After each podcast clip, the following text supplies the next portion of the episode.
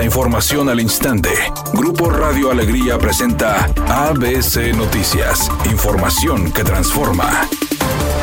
¿Qué tal? Muy buenas tardes, esta es la información. Un grupo de padres de familia entregaron un pronunciamiento a la Secretaría de Educación de Nuevo León en contra de los nuevos libros de texto de la Secretaría de Educación Pública. El grupo integrado por más de 20 personas del Frente Nuevo León en defensa de los niños se manifestó en las afueras de las instalaciones de la Secretaría de Educación de Nuevo León para entregar un pronunciamiento para que se cambien los contenidos relacionados con educación sexual de los nuevos libros de texto de la SEP. Luz María Ortiz Quinto, representante del grupo y madre de familia, indicó que las actividades de los libros en cuanto a educación sexual están enfocadas a la apertura de la autoexploración en niños de alrededor de 10 y 12 años.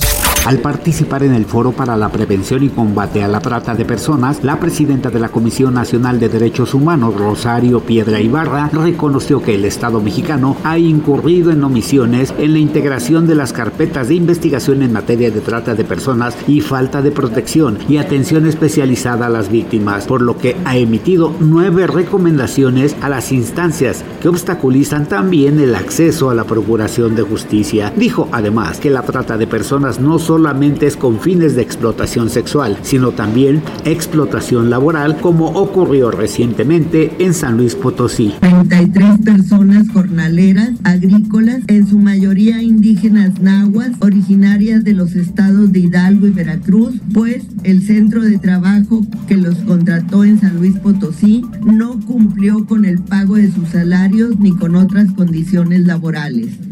El cantante Jay de la Cueva anunció que abandonará el grupo Moderato. Ya no será más el cantante de la banda. Lo hará para enfocarse en su crecimiento como músico y en el lanzamiento de su disco como solista. Y así trabajar más con su nueva super banda, Los Guapos, que conformó hace apenas unos meses. Dijo que fue una decisión difícil. Sin embargo, si quiere crecer, necesita dejar Moderato y enfocar toda su atención y su energía en la nueva agrupación que formó.